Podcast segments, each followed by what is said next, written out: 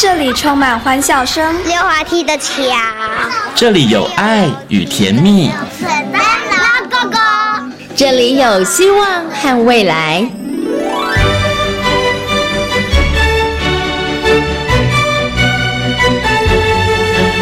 遇见幸福幼儿园，遇见幸福幼，遇见幸福幼，遇见幸福幼儿园。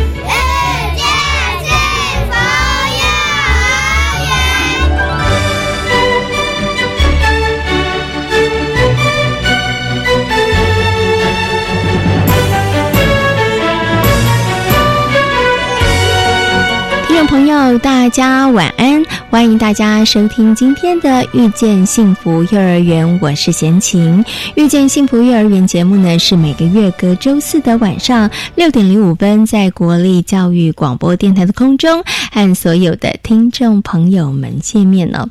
这一个多月呢，大家可能对于准公共化呃的幼儿园政策呢，其实讨论度是非常高的。那么教育部呢，在九月中旬的时候也公布了到。九月十五号为止，各县市呢报送教育部备查的准公共幼儿园总共有两百个园所，那么预估呢可以加惠两万个家庭，那实质呢来帮助很多的父母亲减轻育儿上面的负担呢。那如果呢听众朋友或者是父母亲呢想要知道有哪一些私立的园所已经呢进入这个准公共幼儿园的行列的话，可以到全国教保资讯网上面来查。询，那目前为止呢，还有二十七家的私立幼儿园已经完成了线上申请，同时也提交了地方政府的审核。那等到呢各园完成签约以及报备呃审查的程序之后呢，将会再陆续的公告哦。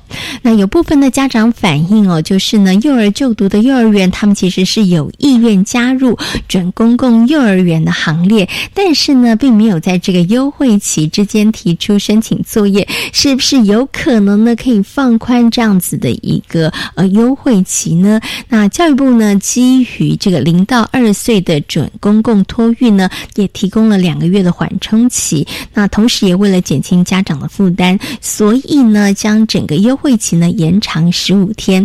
啊，私立园所呢，只要在九月三十号以前提出申请，那么在十月十五号以前完成签约，成为准公共。幼儿园的呢，政府会协助家家长支付的费用呢，同样可以回溯到八月一号开始来计算呢。那同时呢，幼儿园也可以向地方的政府来申请这个补助的经费，可以用来充实以及改善园内的设施跟设备哦。所以呢，如果这个听众朋友，你们小朋友就读的幼儿园，其实想要加入这个准公共幼儿园的行列的话，动作真的要快喽。要在九月三十号以前提出申请，同时呢，要在十月十五号以前完成签约的手续，成为准公共幼儿园。那么经费呢，就可以回溯从八月一号开始来计算。哈，那准公共幼儿园这样的政策呢，其实政府真的是希望可以帮助很多的父母亲减轻在幼育儿方面的一些负担呢。那也希望可以提供我们的孩子们有更多、更好、更优质的一些教育的环。境哦，那么在今天幸福幼儿园的单元当中呢，要为大家介绍的是位在高雄的进学非营利幼儿园。进学非营利幼儿园呢，是由中山工商来承办管理。那母机构呢，非常丰沛的资源，不仅让幼儿园的小朋友们拥有良好的学习环境，同时呢，也能够达到产学合作的目的，让中山工商幼保科、餐饮科的学生们能够。从食户当中来来加深自己的学习哦。在今天幸福幼儿园的单元当中，就为大家邀请到进学飞营幼儿园的计划主持人邱美玲主任，还有罗玉斐园长来跟大家进行分享。那么在节目的后半段呢，我们进行的单元是大手牵小手。今天呢，为大家邀请到的是实践大学家庭研究与儿童发展学系的王慧敏助理教授王老师呢，来到节目当中哦，跟大家。好好来分享父母亲呢如何透过一个又一个好玩的游戏来启发孩子的学习能力哦。那么节目最后一个单元要进行的是学习 online，今天呢要跟大家来分享的是谭秀飞营利幼儿园的树屋教案。好，马上呢就来进行节目的第一个单元——幸福幼儿园。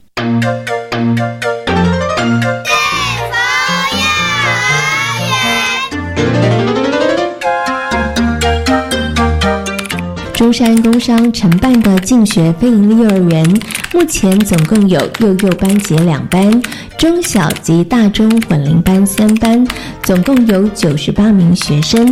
进学非营利幼儿园强调品德教育，培养孩子的挫折忍受力以及意志力，把教学的理念融入于课程当中，培养孩子们未来受用的好能力。今天呢，贤琴来到了高雄的进学非营利幼儿园呢。那么很高兴呢，为大家啊邀请到了中山工商幼保科的邱美玲主任呢，邀请邱主任呢，先来跟大家介绍一下这个进学非营利幼儿园它成立的背景，以及呢我们进学非营利幼儿园它的一个教学的理念还有目标啊。首先呢，先跟我们的邱主任问声好，Hello，主任您好，Hello，你好，贤琴你好，大家好。是进学非营利幼儿园呢，它其实是由中山工商然后来承接，然后来办理的。我想是不是可以先请邱主任来跟大家谈谈好了？因为其实我知道中山工商他自己本身也有这个幼儿园的部分的设立，对不对？所以为什么会想要呃来承接，然后办这个进学费营的幼儿园呢？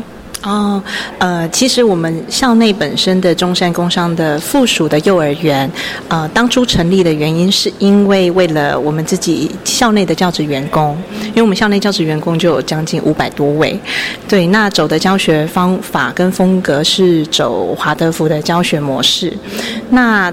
当下这样子办完下来之后，其实我们的董事长那个时候的理念会觉得说，其实我们走的是高职教育。那在高职教育里头，我们会看到很多孩子到高中阶段其实已经定型，那发现其实教育真正该做的是往下扎根。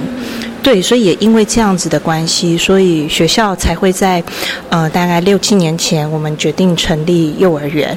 那在走幼儿园的时候，也才会去往华德福的方向去走。那因为这几年，其实我觉得，嗯，政府政策很棒的地方是，他积极的想要去把幼教公共化，然后成立非常非常多的非营利幼儿园。其实这个消息跟这样子的政策，对台湾的幼教真的是很大很大的助力。对，那所以也因为这样子的关系，所以我们董事长也在思考说，有没有可能，其实除了华德福的教学模式，我们在高雄的大寮地区也能够提供很优质，但是它是很平价的幼儿园。对，所以也因为这样子的理念，然后也希望幼教它的扎根可以在更广。所以我们决定来承办竞学的非营利幼儿园。那因为学校其实，在办学以来，我们都有一个很重要的坚持理念，是我们觉得，不是每一个小孩都很会读书，可是孩子以后出社会工作，他的品德、他的礼貌，其实才会是成为他未来有没有办法成功的关键。所以。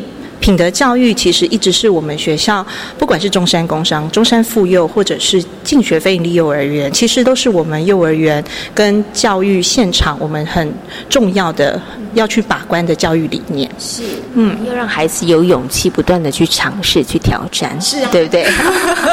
好，我最后想请问一下这个主任，就是啊，我们进学非营利幼儿园成立到今年应该满一年了，对不对？哈，那么在这过去这一年里头，那我们也呃去呃经营，然后。那我们也尽量的在这个部分上面提供一个很优质的一个学习环境，给很多的家长跟小朋友。那但是有没有觉得，哎，我们接下来可以往哪一个方向，或是目标，可以继续再测进，或者是可以做得更好的？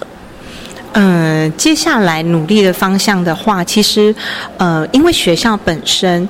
呃，是高中职的学校，然后又临近校区，所以其实学校可以提供非常非常多的资源到进学非营利幼儿园来，它就不会变成是一个独立的园所。所以像是在园所的隔壁教室，就是幼保科的学生，那幼保科的姐姐们，他们就会常常到教室里面跟孩子讲故事啦，跟孩子互动啦。那之后其实如果课程有需要的话，像餐饮哥的。餐饮科的大哥哥大姐姐，也可以跟孩子做一些课程的融合，然后甚至是学校也有一些东南亚的侨生，那我们也希望呃。孩子在幼儿阶段就可以去建立非常非常多的国际观，所以在东南亚文化的部分啊，以及学校也有一些外籍的学生，我们也希望未来在国际观的部分，孩子们可以有更多的认识，这样子。那当然也会希望说，接下来园所成立了一年之后，接下来努力的目标，当然就是老师的培训。是因为其实要有快乐的老师，才会有快乐的小孩。对，所以我们希望在老师培训的部分，我们会跟中山妇幼，嗯，每个月进行一次的专业师资的培训。那慢慢的，我们也希望把家长带进来我们的这一个成长的团体，然后让师生、亲师生三方可以一起陪伴孩子成长。是，对。所以我觉得在进学飞营幼儿园的孩子很幸福，因为他们其实拥有非常多的资源，可以让他们有一个很好、很优质的环境来成长。也非常谢谢呢，邱美玲主任跟大家所做的分享，谢谢你，谢谢，谢谢。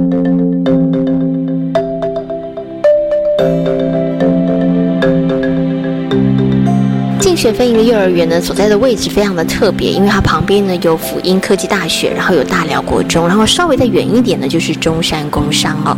那除了这个地理位置呢，真的就在一个文教区之内哈，很特殊之外呢，其实在周边也有非常多的呃附设的幼儿园，像这个辅音科大也有附设幼儿园，中山工商它其实也有附幼的这个幼儿园哈。所以呢，我想请问一下我们的罗玉斐园长，罗罗园长哦，跟大家来谈一下好了，当时啊成立这个进学。非营利幼儿园的时候，我相信一定有很多的家长说：“哎，你们成立这样的一个呃非营利幼儿园，那你们的特色是什么？跟其他的幼儿园相比起来，你们有哪一些比较特别的地方呢？”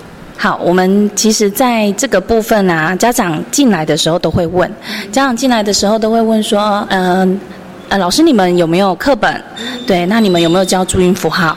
对，那其实我们呃在这样的环境里面，其实我们会。”希望孩子是在快乐中学习，对，所以我们其实啊班级里面我们是走。主题跟学习区，对，去同整孩子的教育，对，所以其实有很多部分，除了啊品格教育的部分，还有我们也会培养孩子的生活能力。呃，每周三啊，像我们每周三其实都会带孩子到呃附近的大寮国中，然后到国中里面，我们可以去散散步啊。那大寮国中其实就是我们的场地主的管机关，对他提供了这样子的一个环境给我们的孩子。每个礼拜我们就去爬爬山，然后。然后慢慢的让孩子呃训练他们的意志力之外，那慢慢的我们可能会在再往更附近的一些邻近的社区，呃，像走到中山工商，呃，中山工商的部分其实资源也是非常的丰富。对，那中山工商是我们的呃母机构，幼保科的学生，嘿，他们其实也会呃在我们这里实习，他们呃这样子的。资源的提供其实是非常的丰富的。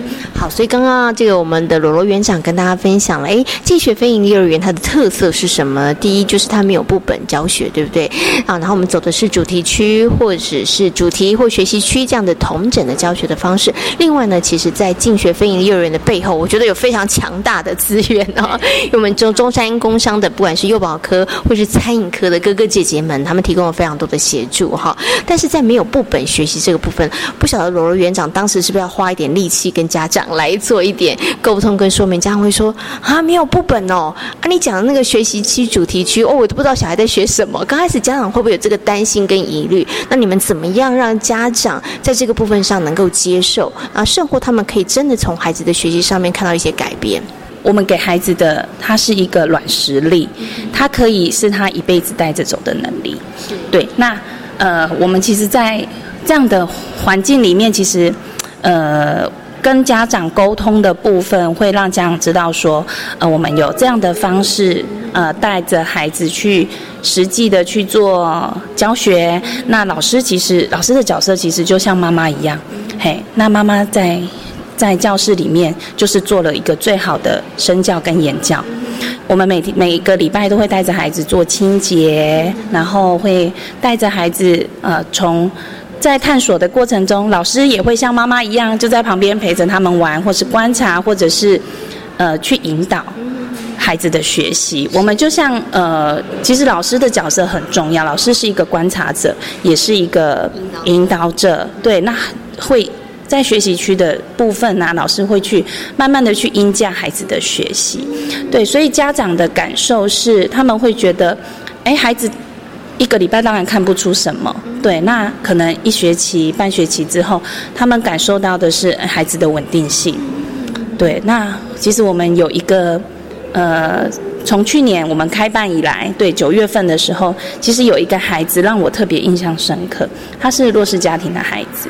那这个弱势家庭的孩子，他他的背景呢很特殊，对，那所以来的时候，他是一个非常。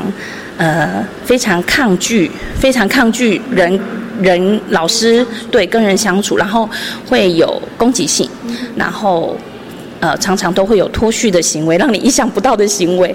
那在经过哎经过三个月后，老师老师真的就会私底下找这个孩子做沟通，然后让他知道说，哎他刚刚做了什么样的行为，呃可能造成别人受伤，或者是让别人。不舒服，对老师就会花时间，很用爱跟包容来带领这个孩子。那大概三个月后，就发现这个孩子的呃脱序行为慢慢变少了。对，那在这样子的呃学习区的创作或者是孩子的图画当中，到了半年之后，就发现这个孩子连图画都有不一样的感受。比如说，他刚开始是呃颜色非常的暗沉。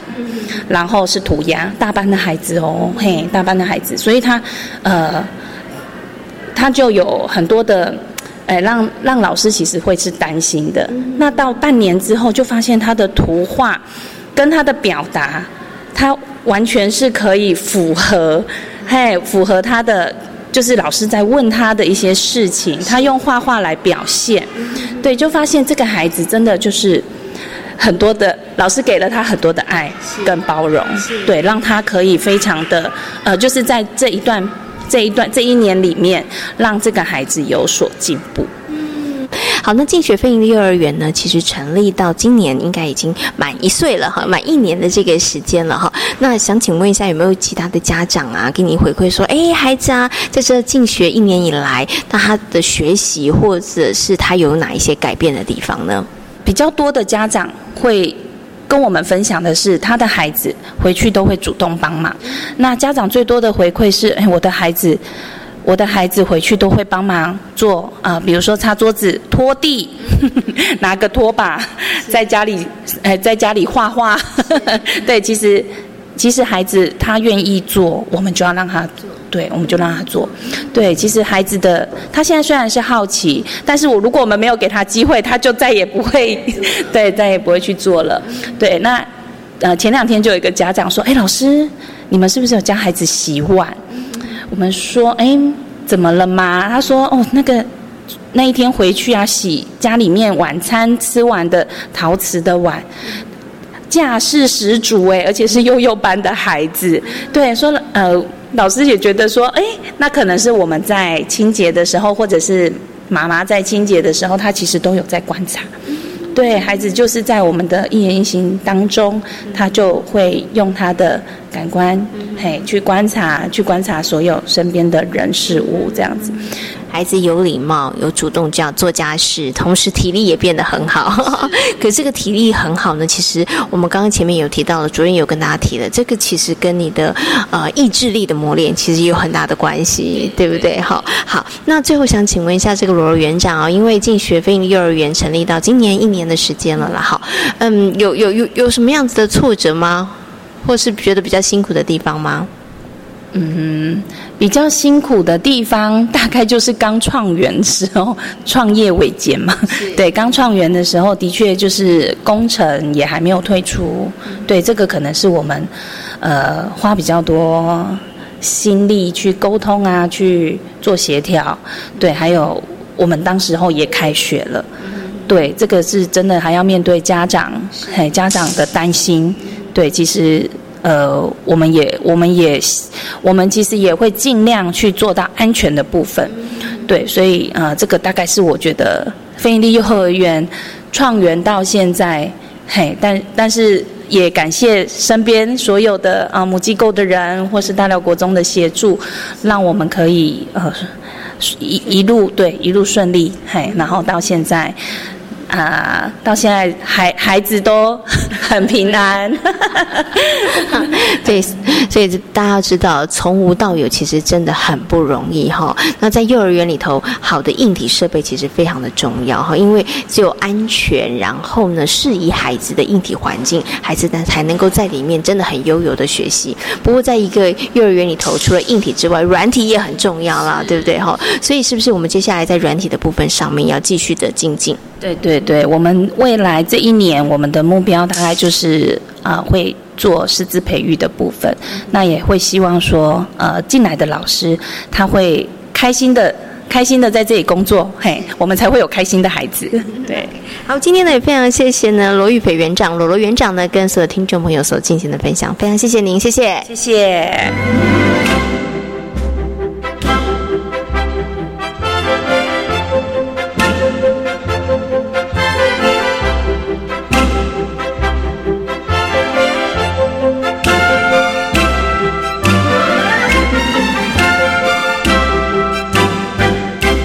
二十几年教育现场经验的戴英如老师，因为从小照顾家中的兄弟姐妹，加上自身喜欢小孩，因此毕业之后就选择投身幼教工作领域。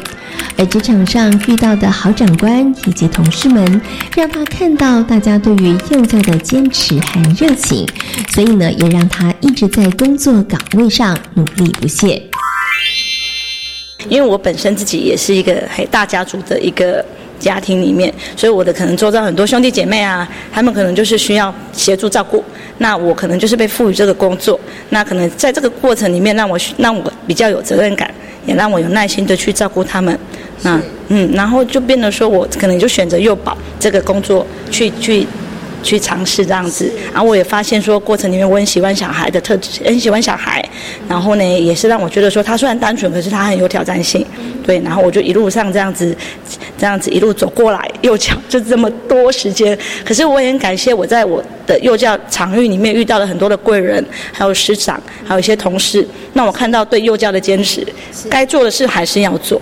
该对孩子好的部分还是要给孩子，尤其是要给孩子一个很快乐的一个成长的环境啦，然后让孩子很有幸福的感，让他喜欢来上学，然后对这个世界上是开心的。是 OK 好，所以刚刚英茹老师有提到，呃，自己可能在性格上面、个性上面觉得，哎，也还蛮适合担担任幼教老师这份工作。不过您刚刚有提到幼教老师这份工作，它其实是还蛮有挑战性的，所以想请问一下英茹老师，你觉得挑战是什么呢？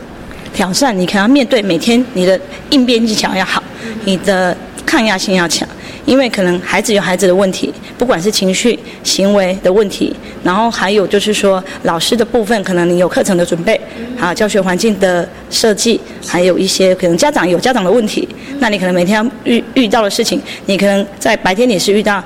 教孩子的相处的问题，然后课程的引导。可是你可能等到放学之后，可能又遇到家长有一些问题要提问，所以他整天的节奏的部分呢，他可能每天要遇到很多不同的挑战。是啊，嗯，所以这个挑战真的是很多方面性的，对，包括了孩子，包括了家长，也包括我在课程上面哈，其实真的很不容易。好，那我想请问一下英如老师哦，就是在二十几年的工作经验当中哈，您您自己啊，呃，在担任这个幼教老师，一定有你自己的一个理念跟想法哈，你希望呃你。可以陪伴这些孩子，然后让这些孩子他们可以在什么样子的环境上成长，然后可以成为呃什么样子的一个特质的孩的人。嗯，我希望孩子啊，其实孩子啊，他有他，他是一个独立的个个体，我们需要去尊重他，然后适应他每一个特质，去发展适合他的。方式的学习，那我们希望在他的身上，比如撒了一个快乐的种子，那我们去陪伴他成长啦，陪伴他茁壮啦，让他喜欢来上学，然后让他懂得去照顾别人，也会照顾自己，然后去懂得去分享，然后做一个诶，去善解人意，然后会去感恩媳妇的小孩这样子。嗯，好，最后请问一下英语老师，就是啊，呃，担担任这个幼教老师这么多年了，你觉得比较辛苦一点的地方是什么？比较辛苦的地地方就是说，可能就是说，我们需要每天面对不同的挑战，嘿，不管是家长啦，还有小孩啦，嘿，还有一天的那个节奏的部分，可能有时候孩子遇到时候临时状况，对这个部分可能就是我们需要去调整跟去适应的部分，这样子。也非常谢谢英如老师跟大家的分享，谢谢你，谢谢。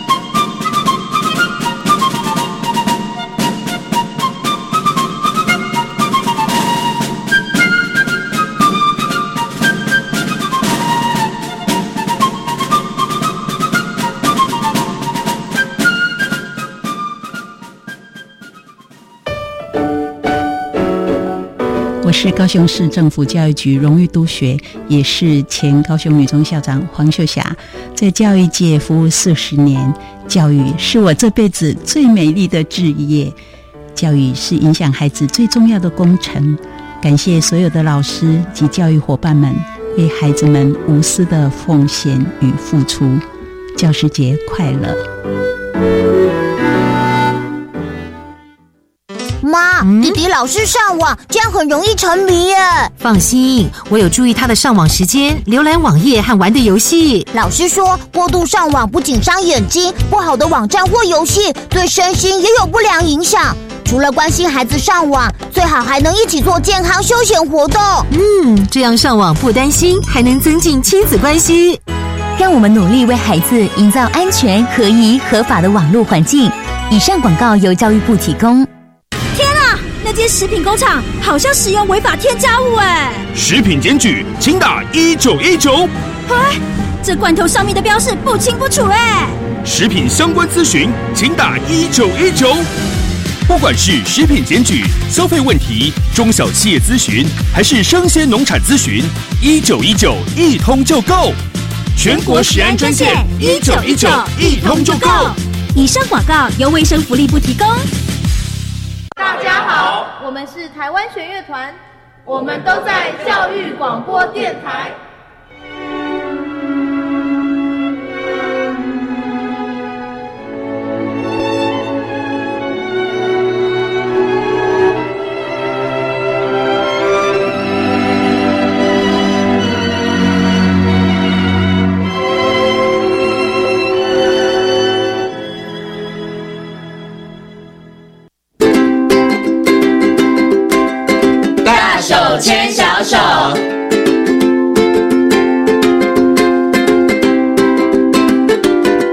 这里是教育广播电台，您现在所收听到的节目呢是遇见幸福幼儿园，我是贤琴。接下来呢，在我们节目当中呢进行的单元是大手牵小手的单元。很高兴的呢，再次为大家邀请到实践大学家庭研究与儿童发展学系的王慧敏助理教授呢，王老师呢来到节目当中哦。我们今天呢要继续再来跟大家谈谈这个关于儿童游戏方面的问题。首先呢，先跟王老师问声好，Hello，老师您好。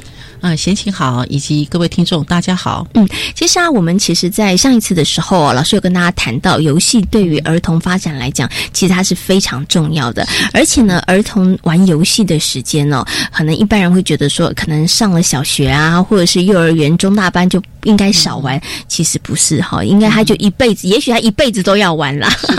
在这个玩的过程当中哈，其实是有很多的能力可以慢慢的被呃累积、被培养哈，甚至。他可能会被启发哈，所以游戏呢其实是非常非常重要的哈。可是呢，提到这个游戏呢，可能很多的听众朋友马上会想说，哦，那游戏那么重要，那上次有讲过要慎选游戏嘛？但是看起来坊间的游戏真的不太多啊哈。像贤琴小的时候玩的大富翁的游戏，现在还是有大富翁的游戏，但是看起来好像能够选择的也没有这么这么的多哈。所以到底应该怎么样帮孩子来选择那？个呃游戏，或者是说，我们可不可以自己来为孩子设计游戏呢？嗯，好，呃，我们游戏哈，其实呃，游戏的种类有很多哈。那呃，包括我们讲说，有的是属于呃身体动作的游戏，有的是语言的游戏，那或者是说，有一些是孩子所谓的自己去设计的游戏，是啊，比如说呃，孩子他可能呃。呃，自己拿纸，然后自己就画了那个走迷宫，是啊，啊自己设计迷宫。那或者是说，在大自然里边，他可能就拿着大自然的素材，自己在玩游戏，比如说拿树枝当钓竿，是，然后拿树叶当鱼，或者玩钓鱼游戏。是，所以有时候我们讲到说，家长不要把孩子玩游戏哈，太过把它限缩在一定要买。嗯，玩具才叫做游戏。是。好。其实很多的游戏其实是不需要道具或玩具的，好，可以很多的、很广泛的。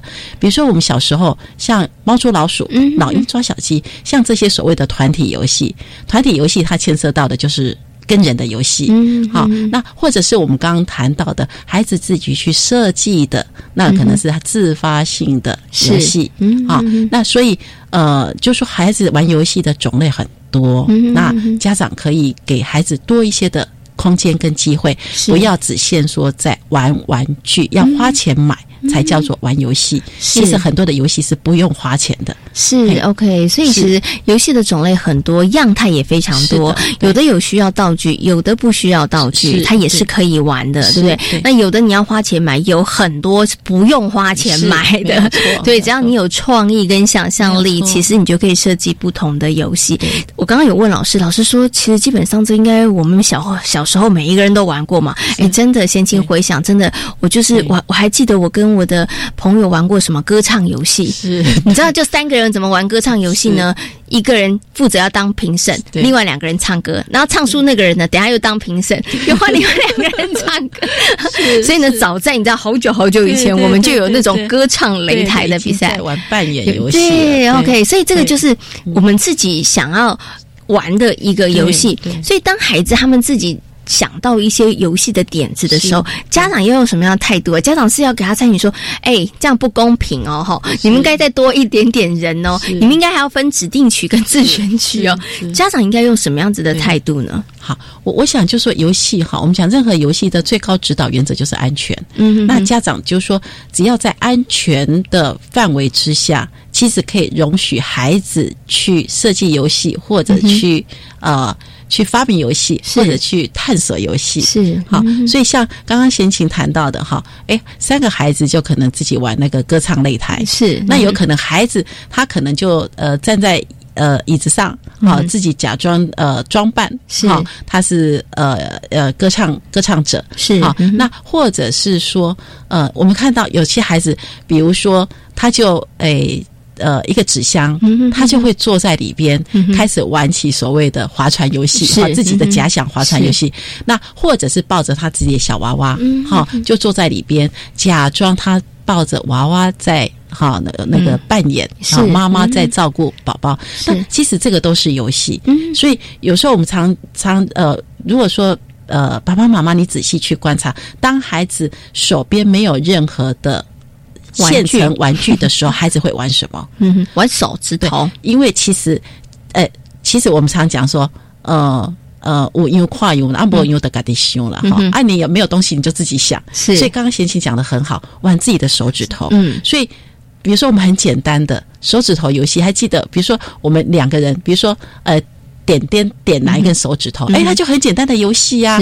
好，我点你的头头上面，你猜猜看是哪个手指头？是中指还是食指？对，就是很简单的人跟人的互动游戏。是哦，或者是比如说，我们有时候有时候会让跟孩子玩那个，会会。边唱边念的，像以前小时候，小皮球、香蕉油、满地开花二十一，是。它可能会有节奏的，然后伴随着有一些以前可能是跳橡皮筋也好，是。或者是有时候是玩那个呃人跟人互动的游戏，好，那这个其实就很单纯，人跟人互动游戏不花钱，是他要的就是同伴，嗯，玩伴。是，那以前我们玩的可能就是。呃，左邻右舍或自己的兄弟姐妹，那现在孩子可能这个部分是少了，所以可以玩的可能就是阿公阿妈或者是爸爸妈妈，是对。安心班同学，对对对对，所以就是说，呃呃，家长让孩子所谓的对游戏的这个概念，其实可以在。多元一点。那我们刚谈到，在安全的原则之下，其实可以让孩子去尽量发挥，对，去发挥、去发展，甚至有时候去创造游戏，那个是很重要的创造力。嗯，有时候我们发现到说，哎，我们大人没想到，为什么小小孩会想到这么棒？是，就是有时候。他的设备不够，道具不够的时候，他就会怎么样？我们说他会变通力，嗯，好，比如说他要玩扮家家，没有杯子，他可能就拿拿树叶来当。当锅碗瓢盆，是，那就是很重要的创造力，因为它会替代，嗯，举一反三会替代，会变通，那这个就很很好的。好，我们讲说，呃，孩子在玩的过程里边，他自己去想要怎么玩，用什么道具，是，所以我们刚刚讲到，呃，家长还是要怎么样，多支持，多鼓励孩子啊玩的的。它的多样化是 OK，所以小朋友他们自己发展这个游戏的时候呢，我发现就一两个字，最高指导原则就是安全最最重要。他不要玩的是，其实会伤害自己或者是危害他人安全，那当然就要制止他，或者是要那个劝阻他，对不对？可是呢，只要这个安全的原则有把把握住呢，老师刚刚提到，就是尽量让孩子去发挥他的创意跟想象力，对不对？哈。可是我想请问一下老师哦，我们让孩子发挥，但是我们总是大人嘛，对，有时候我们看。就是啊，你这样设计哦，等下你们两个就会吵起来了。我跟你讲，你们这样子不公平，或者说啊，这样玩哦，等一下一定会出什么状况。这时候父母现在怎么办？忍住，什么都不要讲吗？好，其实我们讲到在游戏过程的冲突也是很重要的，孩子的社会的学习是对，因为他在冲突的过程，他可能就要去想想看为什么会有冲突，那冲突我要怎么解决？那这个其实也是很重要的问题解决能力。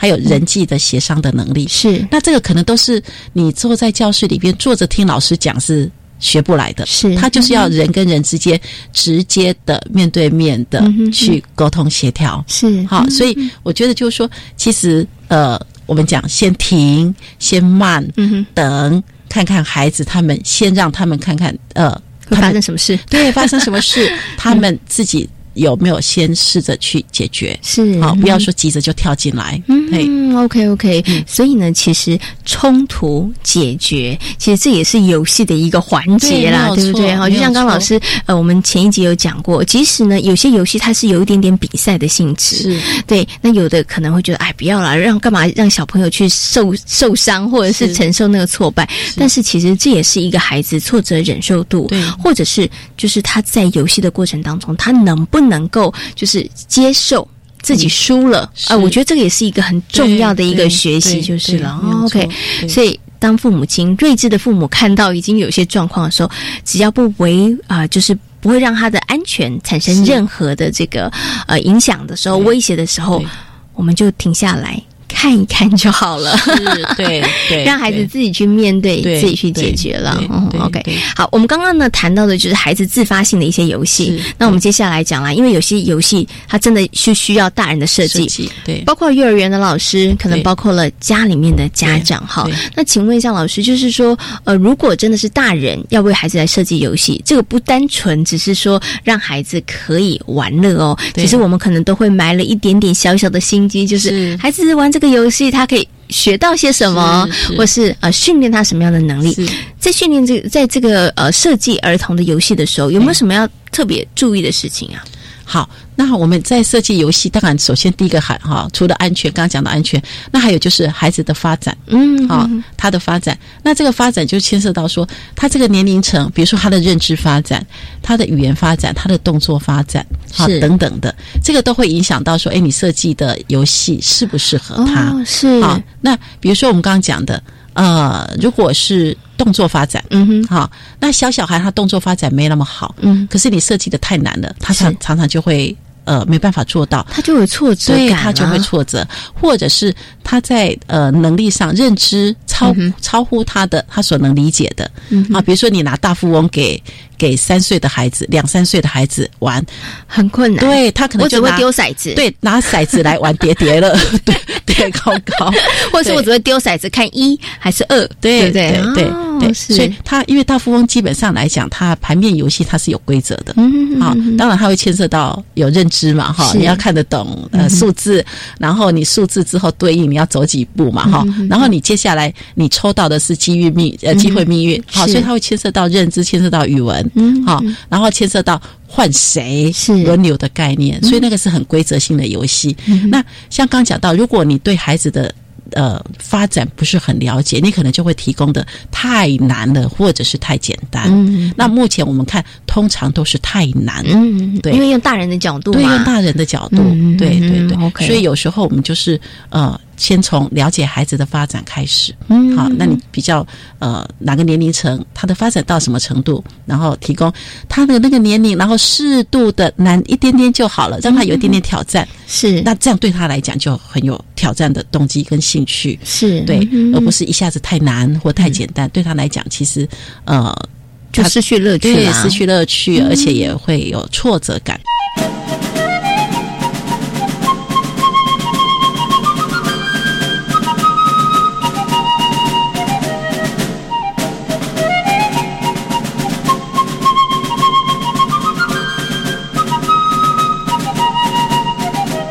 老师刚刚在讲这个情境，就想到我小时候，呃，应该是说我也看过人家这样子带小朋友在玩游戏，他在玩语词接龙。嗯，对对。如果说是很小的小孩呢，就是哎没关系，我就讲一个语词哈，苹果啊，果树啊，你就从后面接两个字，是对不对？可是谁的孩子呢，可能年纪稍微多一点呢，他就会开始限定哦，我们只能接水果，是对，然后再来可能就是要接四字成语。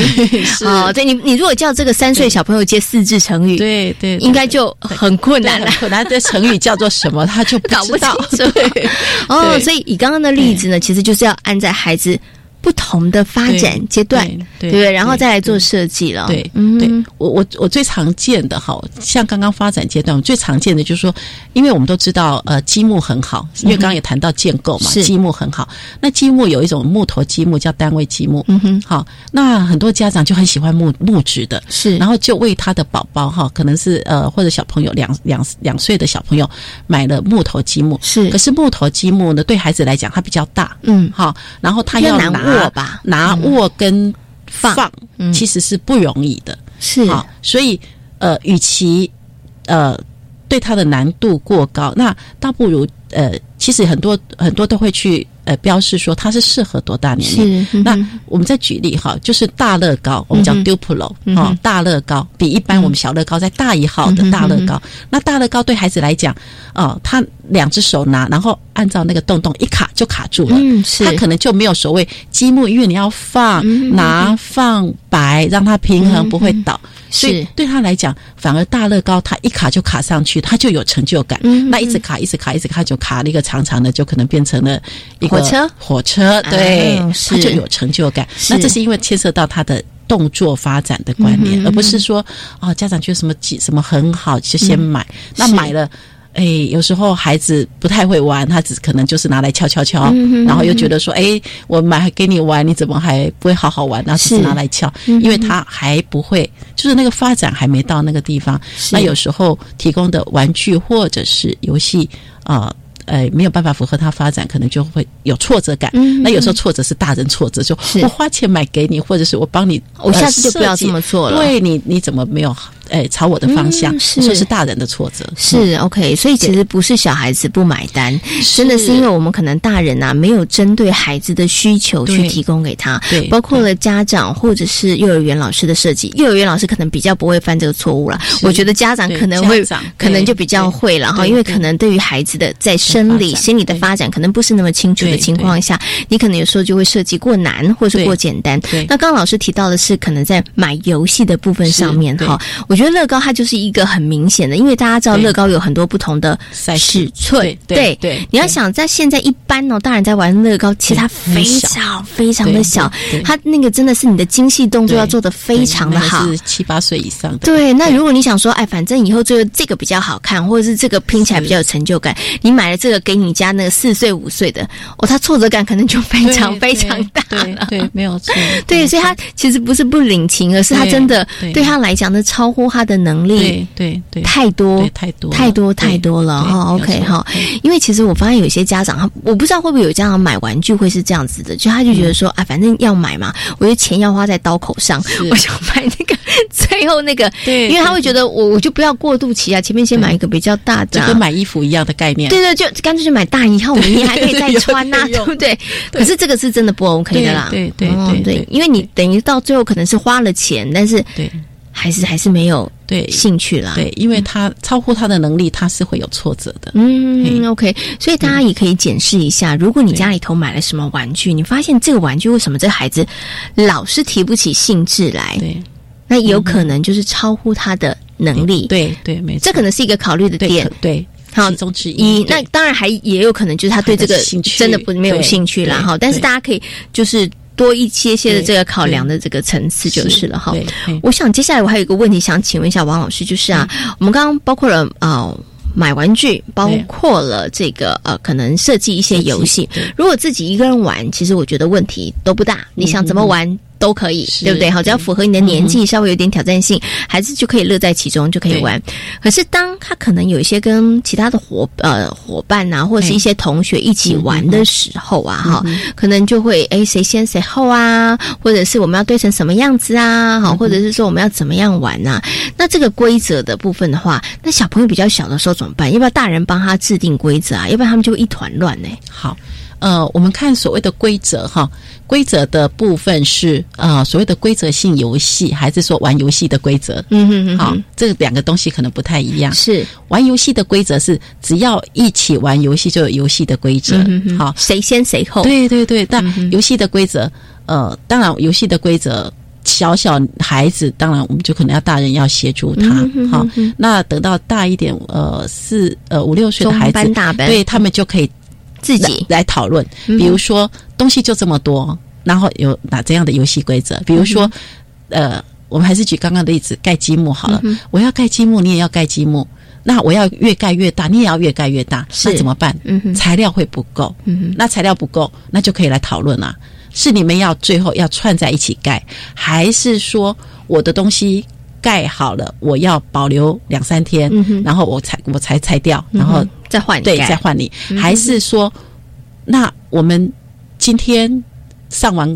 好，然后盖完就全部拆。明天大家都有共同的 从头盖的机会。是，那所以这个可能就是大的孩子可以透过讨论协商，那小小孩也的确就需要老师的协助。那这是所谓的游戏规则。好，那如果是我们的规，我们的游戏里边有一种叫规则性游戏，就是那个游戏是有规则的游戏，比如说啊，大富翁是有有有规则的，是好有游戏有规则的固定玩法的。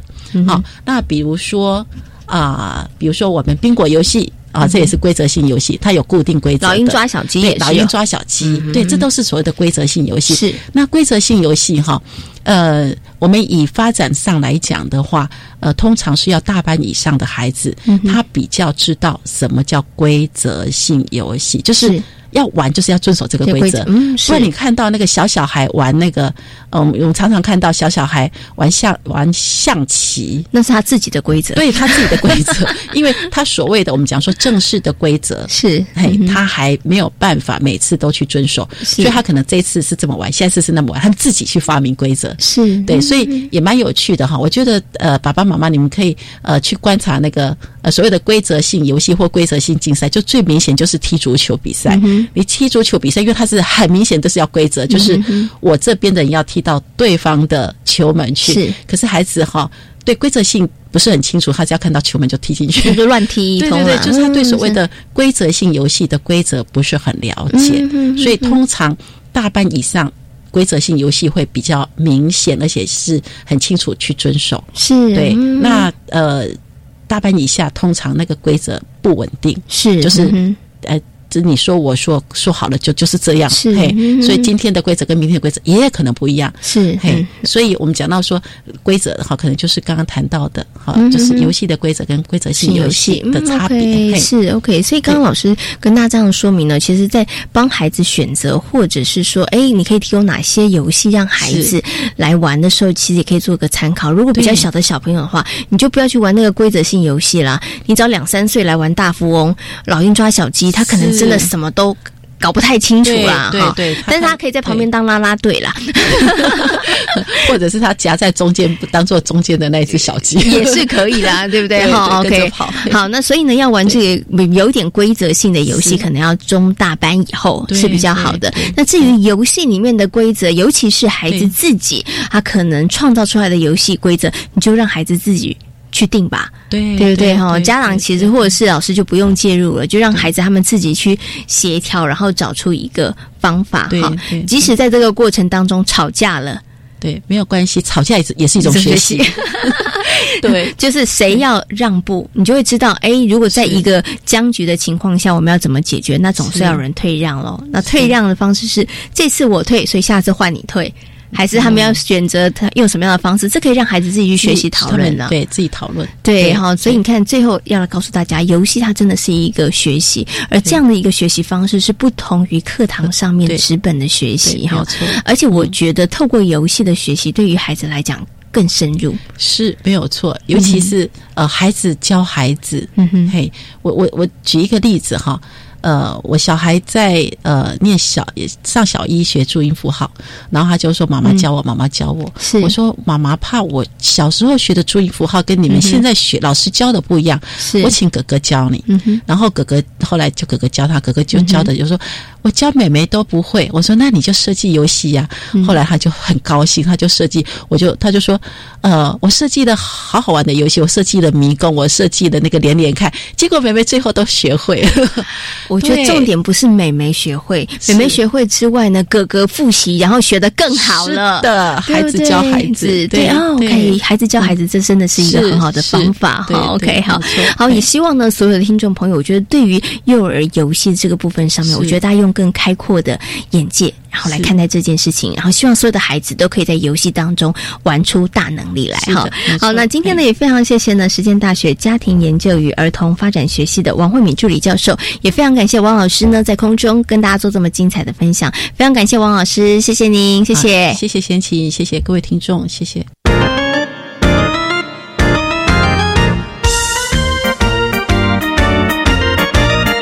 这是教育广播电台，您现在所收听到的节目呢是遇见幸福幼儿园，我是贤琴。接下来呢要进行节目的最后一个单元——学习 online。当孩子的五感被打开后，不仅视野宽广、感知敏锐，有许多新奇的点子也从脑袋当中一跃而出。谈笑飞云幼儿园因为四周环境拥有许多树木。因此，园内的孩子们有了盖树屋的构想。如何让想法落实？老师们开始引导、启动孩子的思考，同时也教导孩子们学习去寻找资源。发现问题、面对问题、解决问题，是孩子们从树屋教案当中最大的学习。接下来呢，我们就来听听看谭秀飞利幼儿园朱海英园长来跟大家分享这个从无到有而精彩的树屋教案。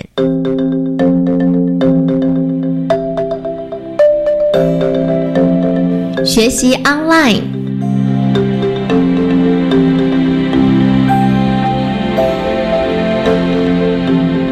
一个学期的时候，我们的向日葵班的孩子就会自己说他要做树屋。他的发想点是我们学校好好多的树哦，那我们学校好多的树，可是我想爬到树上去，我想要跟树做朋友，那要怎么办？那他们就说，有的小朋友就说：“我们来做个树屋吧。”那树屋要怎么做？做哪一种树屋？要用什么样的素材？要怎么完成它？对啊，这个不是有很多的问题出来了吗？那这些问题通通抛给孩子共同讨论。是啊，对，对，甚至于呢，哎，找不出问，找不出答案，一个学习单回去，请家长也加入讨论的范围。对，那设计图每一个孩子都画一张回来，我们大家来票选，你说要做哪一个？对，那这个设计图做完的时候，在制作过程里面，哎，发现好像。没有办法完成呢，那要怎么修正？对，所以这样不不断不断。我刚刚有说学习区他们在玩的时候，他觉得我缺了什么，我可以去那里拿？所以这个都是孩子的思考，因为他想要完成一样东西，我要如何去完成它？所以解决问题的能力是孩子在学里面完成的，而不是告诉我他怎么完成。对，是这样，对。所以孩子他会自己必须要去面对问题，啊，发现问题，然后寻找资源解决问题。哎，这个是很重要的，很重要，这一连贯。所以家长会觉得说，哇，原来我的孩子可以有这么棒的能力，因为这是一种系统的思考嘛。对，一般学校就是回家写嘛，或者是怎么样？哎，奇怪，我的孩子竟然会讲的这么有系统，然后会回去分享我的书是怎么做的，怎么做的，怎么做的，怎么跟孩子，就一连串。所以家长为什么会开始慢慢就是开始越来越能够呃肯定我们的教学模式，是从孩子身上看到了成效，这样子对。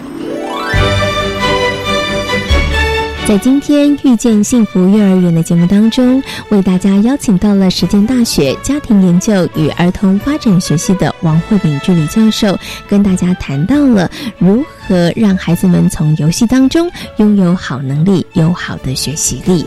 另外呢，也为大家介绍了位在高雄的进学非盈利幼儿园。